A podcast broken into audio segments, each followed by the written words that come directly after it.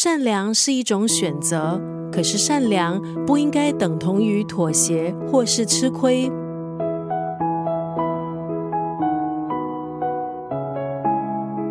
今天在九六三作家语录分享的文字，出自畅销书《你的善良必须有点锋芒》，作者慕言哥是一位心理咨询师。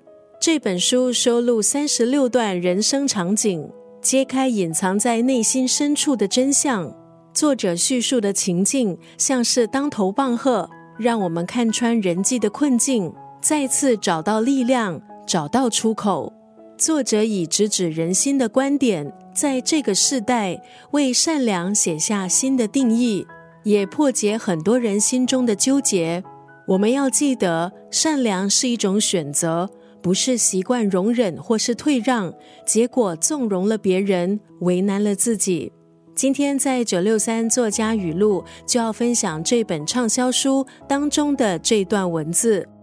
很多时候，我们所谓的牺牲，都是一种多余的付出，往往会成为双方的情感负担。刚刚那段文字出自这本书《你的善良必须有点锋芒》，当中列出了成熟人格的善良法则，可以替人设想，但要为自己而活。善良不代表对人没有底线，与其明哲保身，不如立场鲜明。